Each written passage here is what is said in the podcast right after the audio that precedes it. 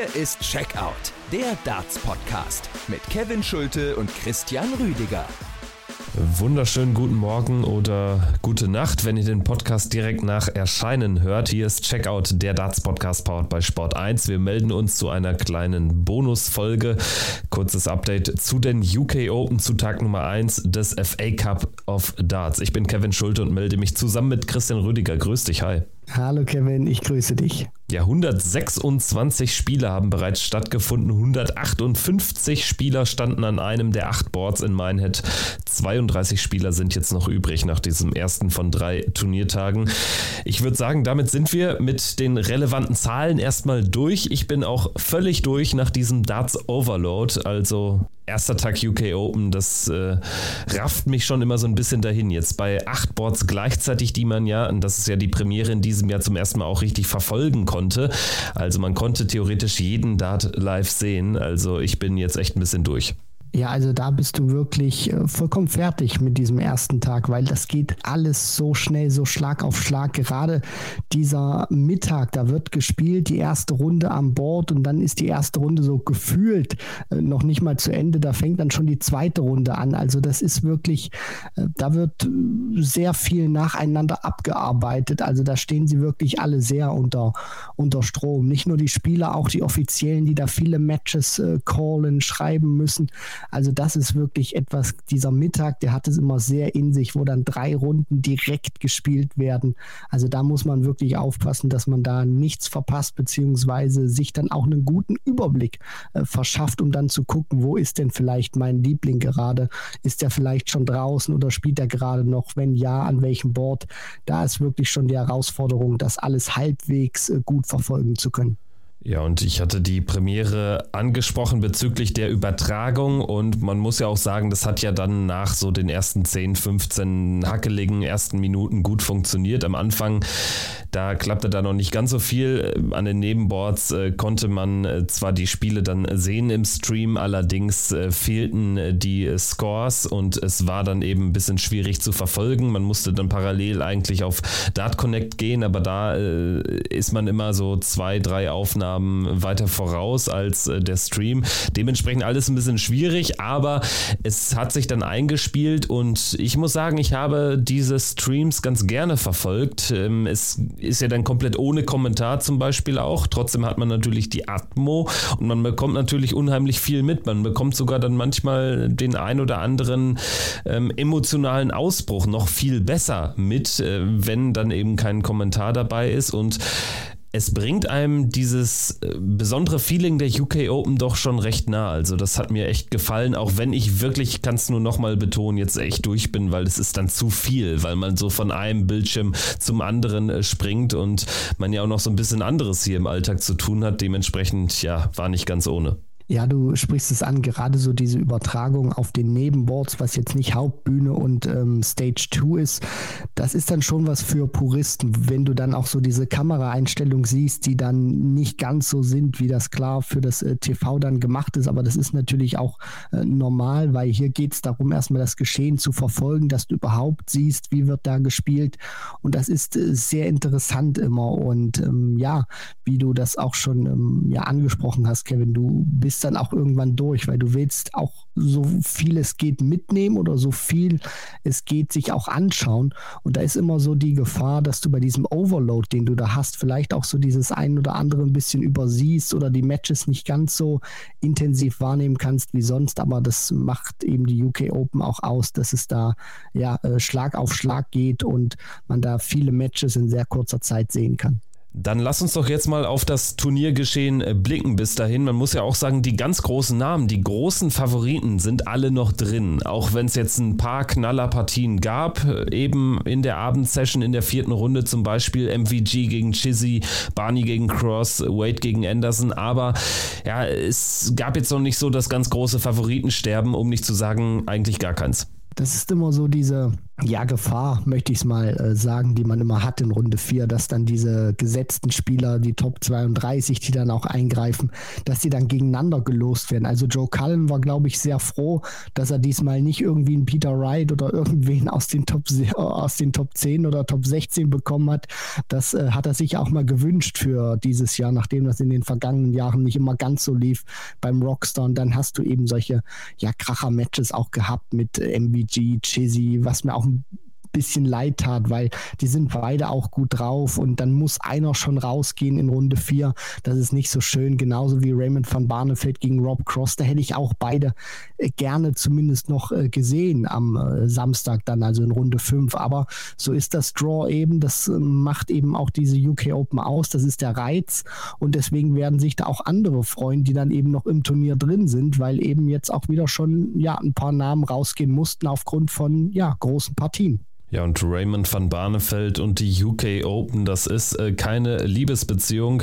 Seit seinem Comeback ist er auch im äh, Vorjahr dann direkt rausgegangen gegen William äh, Borland und jetzt eben wieder die Niederlage direkt gegen, gegen Rob Cross. Ähm, vor zwei Jahren war es das Aus gegen Alan Suter, also hat jetzt seitdem er zurück ist auf der Tour kein einziges Spiel gewonnen, ohne dass er jetzt, also gerade jetzt gegen Cross äh, schlecht war. Ne? Also Cross am Ende sieben Punkte besser im Average, aber Barney war da wirklich knapp dran und ja, es hätte dann eben nur ein deutlich besseres äh, Deciding Leg gebraucht aus Sicht des Niederländers. Ansonsten ja, von Gervin Chizzy da wahrscheinlich dann wirklich der größte Mann raus, ne, was so auch die Form betrifft. Er hat äh, den European Tour Auftakt in Kiel für sich entschieden. Chizzy, jetzt geht er hier gegen Van Gerven raus. Das ist natürlich dann bitter fürs Turnier. Ansonsten aber wirklich äh, eigentlich nur Favoritensieger. Auch dann so Spieler wie Nathan Espinel. Der liegt 7 zu 2 hinten gegen Alan Suter und dreht das Ding noch mit 10-9 am Ende mit dem letzten. Alan Suter hätte dann wahrscheinlich auch gecheckt im Decider. Das war natürlich ein enges äh, Ding, sehr, sehr knappe Kiste. Ansonsten natürlich auch Peter Wright, der ebenfalls 19 Lecks braucht, um gegen Stephen Bunting zu gewinnen. Ja, das ist ähm, auch hart umkämpft gewesen, aber wichtig auch für diese Spieler, gerade dann auch so für einen Peter Wright, einfach erstmal durchkommen, diese erste Hürde nehmen und dann gucken, was eben das Draw dann auch für dich bereithält. Da werden wir dann nachher noch ähm, darauf zu sprechen kommen. Das ist immer erstmal wichtig, auch gerade so für die Premier League-Spieler. Du musst eben noch diesen Weg von Exeter ähm, ja nach Minehead auf dich nehmen. Van Gerven ist zum Beispiel direkt noch nach seinem Sieg gestern, hat sich ins Auto gesetzt, beziehungsweise ähm, ist dann auch noch direkt rüber gefahren in der Nacht nach Minehead. Also da ist es erstmal wichtig, diese, diese Auftakthürde zu meistern, egal wie, weiterhin im Turnier zu sein, weil durch diese offene Auslosung hast du dann vielleicht auch eine Möglichkeit, ich will nicht sagen, in der Runde danach etwas mehr durchzuschnaufen, aber vielleicht die Hoffnung, dass dann eben kein äh, Chisnell oder ähm, ja, Gary Anderson oder James Wade etc. wartet. Dann sprechen wir vielleicht mal über die deutschen Starter. Sieben an der Zahl. Am Ende ist nach diesem ersten Tag nur noch einer übrig und das ist Martin Schindler.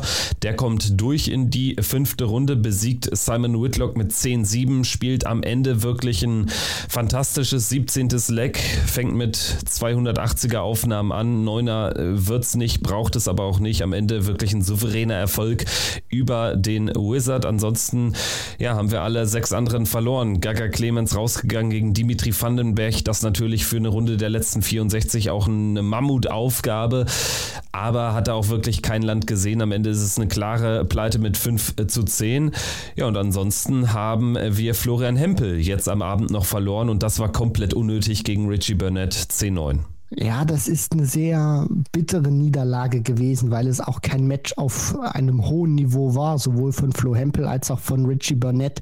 Und dann führt Flo Hempel da auch in der Endphase mit 9 zu 8, beziehungsweise er führt ja auch noch ein bisschen deutlicher, das muss man sagen, weil Richie Burnett dann vier Lecks in Folge gewinnen kann. Und das ist schon bitter. Also dann sowohl 9 äh, zu 6 zu führen und dann auch 9 zu 8 und das Ding dann einfach nicht zuzubekommen, obwohl das Niveau auch auch nicht wirklich hoch ist, denn ähm, Richie Burnett hat jetzt keine Wunderdinge vollbracht, um hier vier Lecks noch in Folge zu gewinnen. Die gewinnt in 21, in 20, in 22 und in 18 Darts und dass Flo da in diesen vier Lecks nicht einmal so dazwischen grätschen konnte, beziehungsweise das einmal so auf seine Seite ziehen konnte, das ist schade, weil er war ja auch äh, dreimal äh, tief unten gewesen, wo er dann noch bei 67 stand, bei 16 beziehungsweise bei 34 Punkten Rest. Das ist schon schade, weil Richie Burnett, der spielt äh, oder kratzt an den 80 Punkten und kommt durch in dieser Partie. Das ist wirklich schade, nachdem er zuvor Jamie Hughes ra äh, rausgenommen hat. Da dachte man, okay, vielleicht kann er da einen kleinen Run starten bei den UK Open. Ja, also das hätte er auch gewinnen müssen. Ne? Also das muss er sich äh, ganz klar selbst ankreiden. Das wird er auch ähnlich sehen. Er führt 9 zu 6 und dann sieht es ja auch wirklich äh, vier mäßige bis schlechte Lecks, die Richie Burnett reichen, um durchzukommen. Und dieses Spiel, es nahm ja auch kein Ende. Also Richie Burnett jetzt auch nicht der schnellste an Bord. Auch Flo Hempel hat natürlich einen relativ langsamen Stil. Auch braucht er immer so ein bisschen, um dann ans Board zu gehen. Richie Burnett ebenfalls. Dementsprechend äh, haben es sich die beiden schon gegeben und Florian Hempel hatte unfassbar wenige Trippelfelder in den letzten Lecks. Da kam fast gar nichts mehr ins Trippelfeld und ganz, ganz viele Ausreißer dann immer nach links in die 5. Also da waren höllische Aufnahmen dabei und sobald einer eine 100 oder eine 140 dann sowieso geworfen hat im Leck, dann war eigentlich äh, das Leck schon fast entschieden. Das ist eben so bitter, ne? wenn du siehst, wie weit du hättest kommen können, obwohl du nicht gut in Form bist aus Sicht von Florian Hempel. Du hättest jetzt hier die fünfte Runde erreichen können und wenn man sich den Gegner von Richie Burnett morgen Nachmittag anschaut mit, Kevin, mit Ted Evans, da wäre da vielleicht auch noch was möglich gewesen. Also ganz, ganz bitter, muss er irgendwie abhaken, hilft dir alles nichts.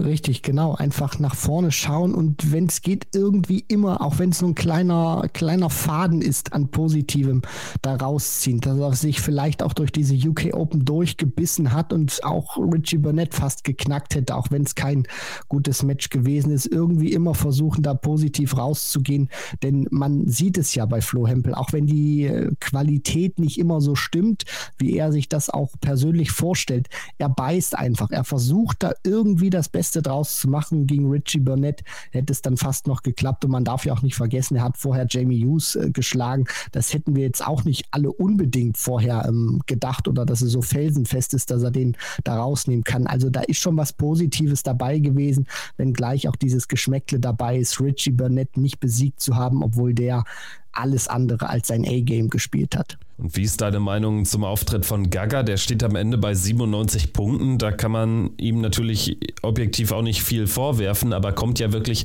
nicht in die Nähe eines Sieges gegen Dimi und das liegt schlicht und einfach an der Doppelquote. Also beide hatten 21 respektive 20 Chancen auf die Doppelfelder. Gaga hat nur 5 genutzt und Dimi 10. Also ja, das ist irgendwie auch so ein bisschen die Geschichte des bisherigen Jahres. Wenn ich zuletzt an die Partie gegen Daryl Gurney denke im TV beziehungsweise in der ersten Runde von Kiel beim European Tour Event. Das war eine völlig unnötige Niederlage, auch weil er da gut spielt. Sein Gegner auch zwar, ne, aber er geht dann häufig grundsätzlich den Standard mit seinen gut spielenden Gegnern, aber kann jetzt eben relativ wenig ernten bislang in diesem Jahr.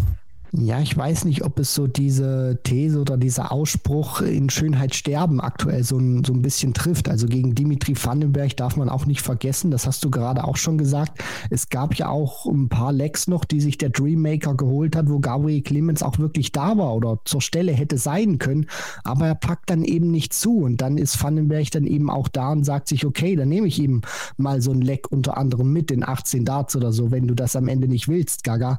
Das ist, ist gerade gerade schwierig, weil der Standard passt eigentlich, aber er schafft das nicht so regelmäßig, das aktuelle in Ergebnisse umzumünzen. Und das ist eben schade. Also vielleicht muss es auch mal so ein dreckiger Sieg sein von Gabriel Clemens, gerade auch so, ja, vielleicht im TV, European Tour Events, die kommenden, die dann auch anstehen, damit er dann auch mal ja so diesen kleinen Teufelskreis durchbricht. Also dass er dann vielleicht nicht unbedingt vom Standard her so gut spielt, aber dann einfach mal gewinnt, weil ich glaube, das ist auch wichtig für einen Spieler, nicht nur gut zu spielen, sondern, sondern dann auch was ernten zu können. Das war jetzt gegen Dimitri Vandenberg leider nicht der Fall und deswegen frühes Aus für Deutschlands Nummer 1. Schauen wir uns mal die anderen deutschen Vertreter an, die da am Nachmittag rausgegangen sind. Pascal Rupprecht kommt über Runde 1 nicht hinaus, hat einen Matchstart gegen Nick Kenny, hatte sich nach 2-5 Rückstand nochmal richtig rangekämpft, hat einen Decider erzwungen und bekommt dabei in einem 119er Checkout tatsächlich die Möglichkeit,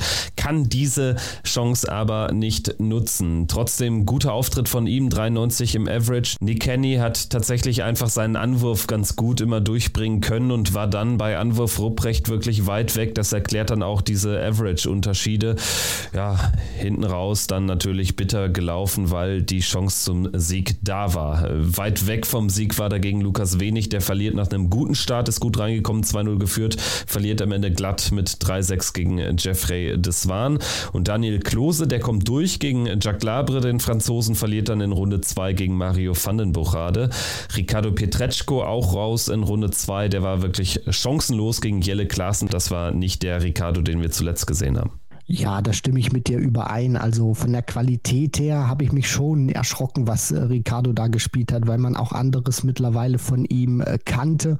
Und äh, ja, solche, solche Tage gibt es eben mal. Und das war vielleicht vom Timing her jetzt kein guter, wo er so diese Nicht-Form erwischt hat, um es mal so zu formulieren, weil er kann deutlich besser spielen, hat er auch in der jüngeren Vergangenheit gezeigt. Das war wirklich ja ein schlechter Tag im, im Büro, um es mal so auszudrücken. Und Jelle Klaassen hat das dann einfach einfach gut ausgenutzt, äh, stabiler Mitte 90er Average und da kann Ricardo eben ja nichts machen, wenn er 76,8 spielt. Deswegen schade. Ansonsten muss man sagen, Daniel Klose, zweite Runde erreicht. Ich finde, das, das ist okay, auch dann ja als, als Tourkartenbesitzer so diesen Auftakt äh, da so zu machen in die UK Open. Pascal Rupprecht ist eben schade, weil die ersten drei Lecks, die er sich äh, holen kann, der Deutsche, da hat Nick Kenny keinen einzigen Dart auf Doppel und ähm, ja, die Lecks, die sich Nick Kenny so in der Anfangsphase Phase holt. Da ist Pascal Ruprecht schon da, aber scheitert dann eben am äußeren Ring. Da hat so dieses Gesamtpaket nicht gepasst, obwohl die Qualität von ihm eigentlich da war. Und da hat eben, ja, dieser altbewährte Spruch, Triple is funny, Double makes the money, eben echt verdammt reingehauen, weil wenn er da ein bisschen stabiler ist, gewinnt er auch dieses Match. Wer waren die größten Überraschungen? Da müssen wir natürlich über die 16-Jährigen sprechen. Luke Littler und Thomas Banks. Beide kommen hier aus der ersten Runde raus in den Abend. Thomas Banks hatte natürlich das Glück, dass er ein Freilos hatte in Runde 1, musste also in Anführungsstrichen nur zwei Spiele gewinnen. Aber Luke Littler vor allen Dingen hat mal wieder seine Qualität, seine ganze Klasse unter Beweis gestellt. Also ein Spieler, von dem wir in den nächsten Jahren sicherlich viel sehen werden.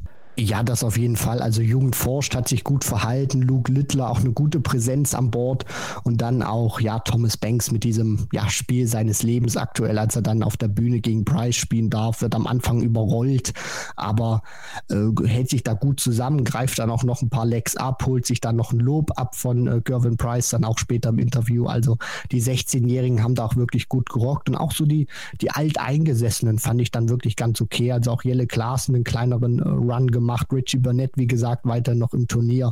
Also da gab es schon die eine oder andere kleine Geschichte, die wirklich ja bislang gut war. Ja, Ted Evans würde ich noch nennen. Den habe ich jetzt auch nicht gerade im Samstag gesehen. Genauso wenig äh, Kevin Dötz, der Niederländer.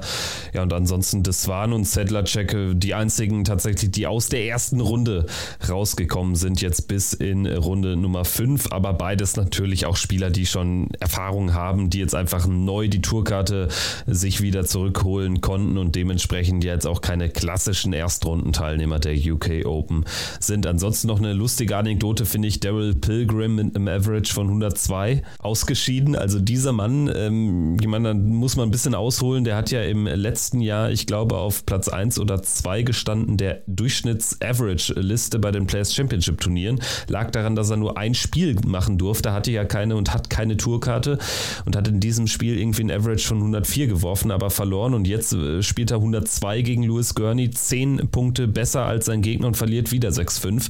Also das ist ja, das das ist ja fast Satire.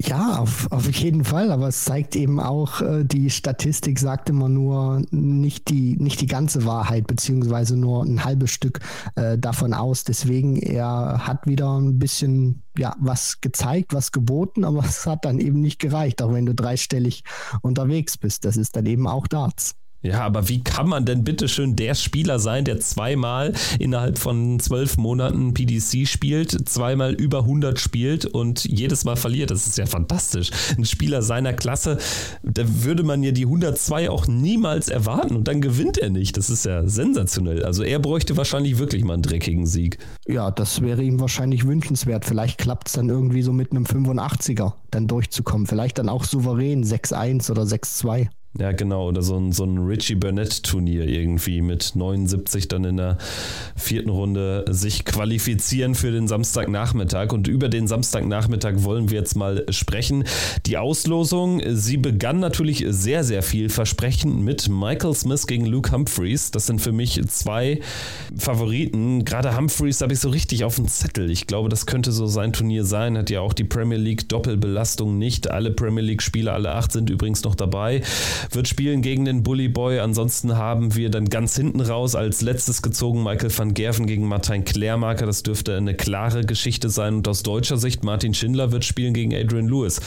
Wie blickst du so auf dieses Draw für die fünfte Runde? Ja, das ist so aus deutscher Sicht gespalten, weil man wünscht sich noch einen guten Run von Martin Schindler. Auf der anderen Seite wünscht man sich auch irgendwie so, dass Adrian Lewis mal wieder ein richtig gutes Turnier spielt. Das wird interessant sein. Lewis hat sich gut in diese fünfte Runde gespielt mit seinem Auftritt äh, gegen Matt Campbell, da 102 gespielt über 14 Lecks. Das hat mich überrascht. Mal gucken, wie er das jetzt gegen Martin Schindler handeln kann. Ansonsten finde ich auch sehr interessant Steve Beaton gegen Rob Cross. Ich glaube, Steve Beaton sollte man nicht unterschätzen. Der macht aktuell einen guten Eindruck. Das finde ich ist noch eine, eine, schöne Partie. Genauso wie dann Van Dijvenbode gegen Aspinall oder wenn ich dann noch mal so ein bisschen durchgucke, ähm, Joe Cullen hat auch mit Karel Sedlacek jetzt kein Monster los erwischt. Also ich glaube ja. Da würde ich aufpassen, Christian. Ja, Karel Sedlacek? Ja. Hm? Ja, gut, ja, ich, ich meinte jetzt kein Monster los, so in, in dem Sinne, dass du jetzt so, so ein Kaliber bekommst wie, wie Price oder Van Gerven. Ich weiß, was du meinst, der ist gefährlich,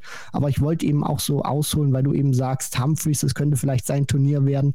Vielleicht ist das auch jetzt mal wieder so ein Turnier, wo Joe Cullen ein bisschen durchstartet, weil er eben so von den Namen her die Top Guns bislang aus dem Weg geht und da liegt ihm vielleicht so ein Settler-Check mehr, als wenn er jetzt direkt wieder gegen einen Van Gerven, gegen einen Wright oder gegen einen Price ran müsste die ganz großen Überraschungen haben wir jetzt auch am Freitagabend alle nicht gesehen. Ne? Und da haben wir jetzt äh, viele ähnliche Partien, ne? wo eigentlich schon so eine 70-30 Favoritenrolle klar ist, äh, wo ich dann den Außenseitern schon zutraue, dass es eng wird, wo aber wahrscheinlich sich dann doch dann mehrheitlich die Favoriten durchsetzen werden. Spannend finde ich auch, Danny Noppert als Titelverteidiger, den lässt man ja immer so ein bisschen hinten rüberfallen, kommt jetzt durch gegen Jim Williams, gewinnt 10-8. Das war wirklich eine sehr, sehr enge Partie. Spielt jetzt gegen William O'Connor und das war im Vorjahr das Halbfinale. Ja, genau. Also jetzt ist es dann schon eine Partie, die dann in Runde 5 stattfinden wird, auf Stage 2. Ähm, ja, dann praktisch schon angeschrieben. Erstes Match. Es wird interessant sein. Danny Noppert, Willie O'Connor wissen auch, ist ein Turnier, wo man sehr weit kommen kann, wo man auch große Namen relativ lange aus dem Weg gehen kann. Also es wird spannend zu sehen sein. Für beide auch wieder eine gute Chance, dann ähm, ja, in die sechste Runde dann einzuziehen. Ja, Martin Schindler wird gegen Adrian Lewis an Stage 3 spielen im zweiten Spiel, also so ungefähr gegen, ja, wie viel Uhr ist es dann deutscher Zeit? Wahrscheinlich so Viertel vor drei kann man sich das mal geben im Stream. Ansonsten finde ich noch ganz interessant dann natürlich Richie Burnett gegen Ted Evans, wie eben schon erwähnt, aber auch Adam Gavlas gegen Kevin Dötz. Das sind natürlich zwei Spiele, wo sich zwei Leute fürs Achtelfinale qualifizieren werden, die da eigentlich äh, gemäß ihrer spielerischen Qualität aktuell aber so gar nichts zu suchen haben. Das ist richtig, aber kurzum gesagt, äh, das machen eben auch die UK Open aus, diese große Diskrepanz in der Runde von den Matches her. Du hast Knaller-Matches und dann eben auch Partien, wo du dir denkst, ja, ähm, die Auslosung hat es da mal ein bisschen geregelt. Und äh, weißt du was? Passt mir auf den Sieger der Partie Luke Woodhouse gegen Andrew Gilding auf. Andrew Gilding hat mir extrem gut gefallen gegen Ricky Evans, richtig stabil gespielt. Luke Woodhouse hat mir auch sehr gut gefallen gegen Josh Rock unter anderem am Nachmittag auf der Hauptbühne. Da sehe ich doch vielleicht so, so, so einen Überraschungshalbfinalisten oder so, wer auch immer da durchkommt, wenn man dann vielleicht jetzt auch den Van Gervens Price Miss im weiteren Turnierverlauf aus dem Weg gehen könnte. Aber das hat für mich Potenzial, diese Partie. Ja, das finde ich ist dann die Voraussetzung. Also wenn sie so diese großen Namen nochmal ein, zwei Runden dann aus dem Weg gehen können, dann wird es auf jeden Fall gefährlich. Dann können sie auch in diese Sphären dann eindringen. Würdest du dich jetzt konkret irgendwie auf ein, zwei, drei Favoriten zumindest einlassen? Also hast du welche im, im Blick? Ich habe jetzt Humphreys schon genannt, würde natürlich auch Van Gerven einfach einsortieren, der auch stabil wirkt, der den Boost hat aus der Premier League von Donnerstag. Price noch nicht wirklich gefordert gegen Thomas Banks. Sehe ich gegen Jeffrey Deswan auch nicht. Wen hast du sonst noch so auf dem Zettel? Ja, wie, wie gesagt, also Joe Cullen finde ich, das könnte gut sein, wenn es die Auslosung da auch gut mit ihm meint. Ansonsten ähm, den Sieger der Partie von Divenbode Aspinall finde ich noch äh, ganz spannend. Und das muss ich auch sagen, ähm, habe ich so ein leichtes Gefühl jetzt aktuell Gary Anderson. Also wenn er da Kim Heibrechts auch rausnehmen kann, glaube ich, könnte das mal wieder ein gutes Turnier vor TV-Kameras vom Flying Scotsman werden. Ja, und das dürfte sicherlich viele von euch da draußen freuen. Gary Anderson natürlich immer noch einer der beliebtesten Spieler auf dem Circuit. Wir werden jetzt folgendermaßen weitermachen. Natürlich gibt es am Montag die reguläre große XL-Analyse der UK Open, dann natürlich nochmal tiefer ins Geschehen einblicken, dann werden wir natürlich auch nochmal explizit auf die Deutschen noch ein bisschen detaillierter blicken etc. pp. Wir werden allerdings auch morgen eine kurze Folge machen, so analog zu der heutigen. Die allerdings gibt es exklusiv bei Patreon und ab 3 Euro im Monat seid ihr da schon dabei. Da gibt es natürlich auch alle Premier League Sonderfolgen also da bekommt ihr massig Bonus-Content derzeit und es wird dann auch in Zukunft, wenn dann die Premier League vorbei ist, dann werden wir auch ähm, besondere Themen dort machen, werden ein paar Hörerfolgen auch machen und werden ja einfach so ein paar Themen abseits der Aktualität dann auch bespielen. Das ist der Plan mit Patreon und ihr seid herzlich eingeladen für schon ab 3 Euro im Monat. Link dazu wie immer in der Folgenbeschreibung und dann würde ich sagen, hören wir uns in 24 Stunden wieder, Christian. Ich freue mich. Ja, ich mich auch. Bis dahin, macht's gut. Ciao, ciao, schönes Wochenende. Tschüss.